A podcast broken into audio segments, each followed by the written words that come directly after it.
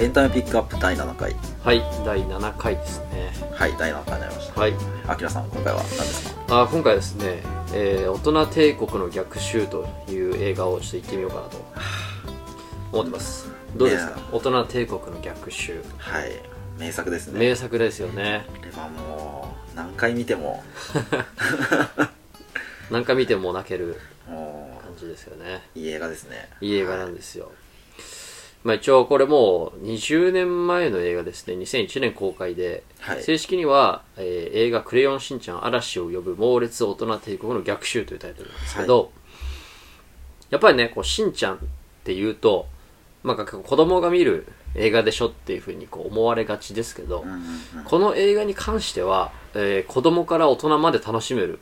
いやむしろこう大人向けなのかと言っても過言ではないかと、うん。ほぼ大人向けみたいな感じそうですよね。も思ってますし、うはい。まあ、特に、まあ、あのしんちゃん映画の中でも名作と評価されているという作品なんですね、はい。ちょっとそうです。視聴者向けにはい。まずちょっとどんな内容だったかっていうふうなところから話していきましょうかね。でそうですね、はい。あの物語の舞台というのははい。2001年ですね。はい。でこの20世紀から21世紀に差し掛かったこの年に、えー大人万博というテーマパークがあ、まあせえー流行を呼んでいたという設定なんですね。はい。で大人万博というのは、まあ、現実に不安とか不満を感じた大人たちというのが、えー子供時代を過ごした当時の街並みや当時の遊びそれから商店街とかが再現されているというものですね、はい。えーつまりこう何の不安もなかった、えー架空の子供時代に逃避できるというものなんですよね。はい。でまあそれに取りつかれた大人はどうなるかというとですねまああの現実から目を背けて楽な方へ楽な方へと流れていってしまうと。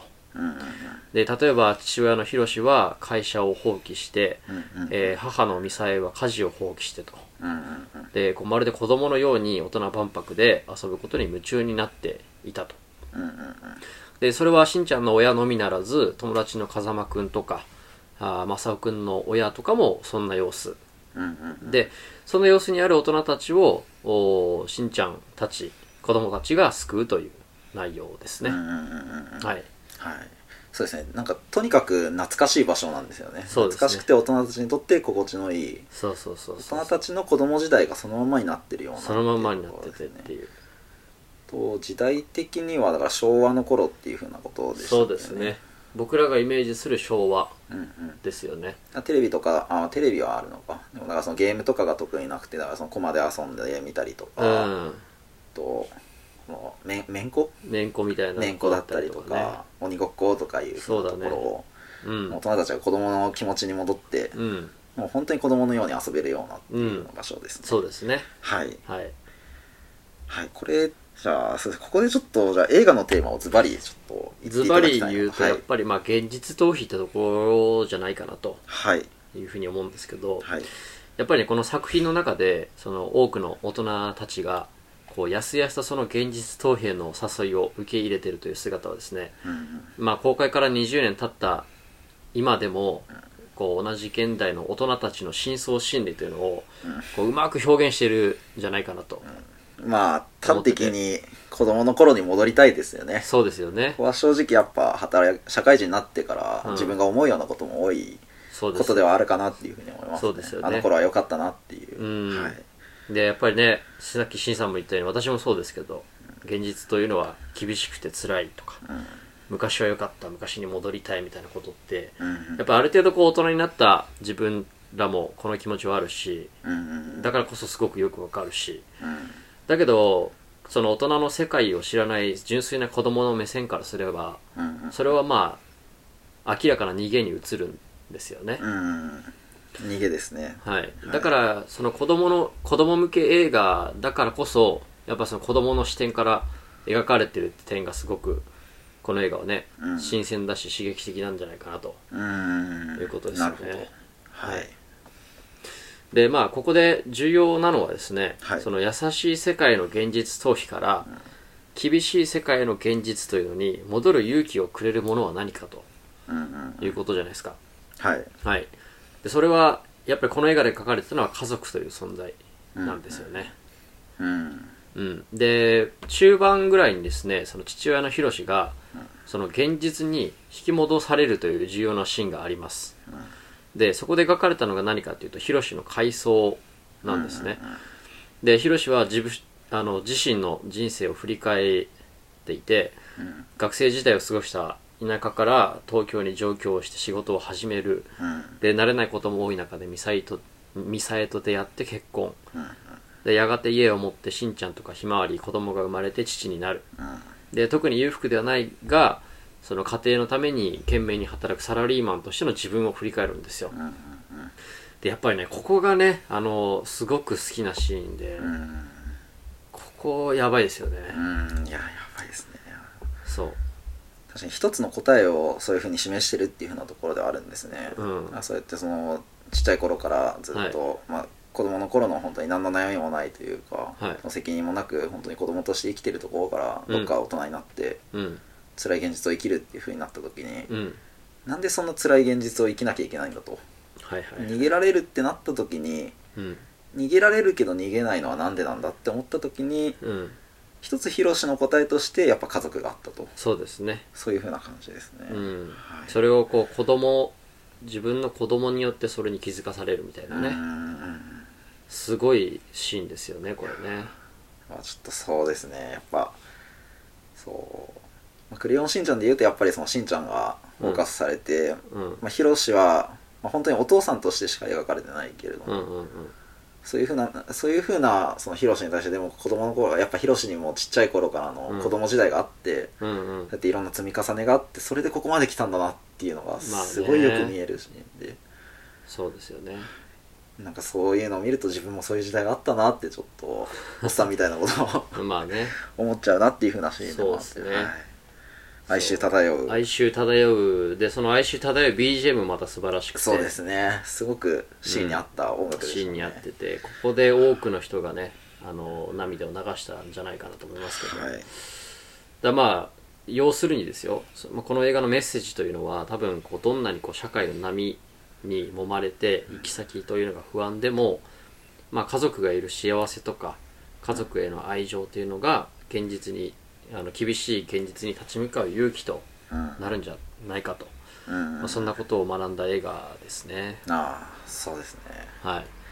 あとはそうですねあのヒロシの目線で言うとそうなんですけど、うん。僕が思ったのはちょっとそれ以外にもそのしんちゃんの目線からもうん。そういうのあるなっていうふうなことをうんうんちょっと思って、はいはい。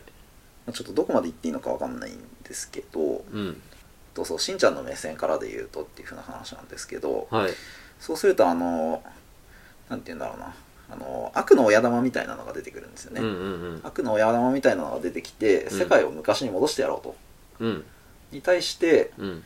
まあ、そのヒロシはやっぱりさっきみたいにその家族っていう風な理由ではい。その現実を生きていこうっていう風なうん。気持ちになっていくわけですけど、うんうんじゃあしんちゃんはっていう風なところがあって、結構象徴的なシーンがあってうんうん。そのまあ塔の上でその、まあ、悪を悪を追い詰めてというかその悪の人がうん本当に世界を変える一歩一歩寸前ってところで、はい。しんちゃんがギリギリ間に合ってうん。最終決戦みたいな最終決戦ところになるシーンがあって、うん。でそこでその悪の親玉が、はい。そのしんちゃんに対して問いかけるわけですね。はい。なんでこんな辛い世界を生きるんだと。はい。こんな世界にする意味はないと昔のいい時代に戻ろうと。まあそうですよね。そうやって言いますよね。でそれでまあ未来なんてなくてもいいっていう風なうん。意味合いのちょっと言葉を投げかけるわけですね、っうん。て時に、まあ、しんちゃんが、まあ、率直にうん「でも俺は大人になりたいぞ」って。うん。言いますね。言う言いますね。はい。あなんかそういうそういうことを思ってたなっていうあ自分もちっちゃいから、はいちっちゃい頃にあそういえば自分も大人になりたかったわって。あすごいちょっと思い出すようなことがあって。確かに今思ってた子供の頃に思ってた大人とはうん。違うけど、うんそれでも、まあ、違う面もまあ当然あるとは思うんですけどもそれでも、あそういえば子供の頃うん。大人になりたかったなっていう、うん小さい子供の頃は純粋にあの、まあ、理想の大人になりたいんだっていうものを思い描いてた。うん、うんうん自分をまあこの映画によってね思い出されたというか。はいちょっとそういう意味で前向きに幼い頃の、はい。若若かった頃のちょっと気持ちを、うん。新鮮な気持ちをちょっと取り戻せるのかなっていうふうこあとも一つ思いましたね。それがすごく象徴的なシーンだったと思うなるほどね。しんちゃん側の目線でってことね。はい。はい。まあだからその広志側の目線で家族という存在がこうね現実に立ち向かう一個のきっかけになるっていう見方もあるしうんしんちゃんの目線で純粋なうんその大人というものを思い描いてたあの頃みたいな、うんあの頃ですねそういう見方もあるって感じですよね。純粋に自分の理想を追いかけていくというか、まあ、うん理想っていうとちょっと話が大きすぎますけど、うん。大人になりたいっていう子供の気持ちですね。童心に帰るという、なるほどね。そういう見方もあるのかなはいはいはいはい。はい。なるほどだからまあやっぱまだね私たちはまだ独身でこう家庭を持ってないという身分ですけど、うんうんうん。きっとねやっぱりこうさっきみたいなそのしんちゃんの見方っていうのもありますけど、ん。まあ結婚して子供ができてみたいになった時に、うん。この広志側の目線と同じ目線に立ってた時にうんまたねまた新しい感動の仕方っていうのがもしかしたらあるまあ作品なんじゃないかなそうですね。って思いますよねいろんなステップでやっぱ見え方が全然違ううん。映画にはなってくるのかなというふうなところですよねそうですはい。はい。ということで。そんな感じですかね、はい、いろんな人が見て楽しめる映画だと思いますので皆さんもぜひ見ていただければと思います、はい。はい。エンタメピックアップ第7回テーマは大人帝国の逆襲でした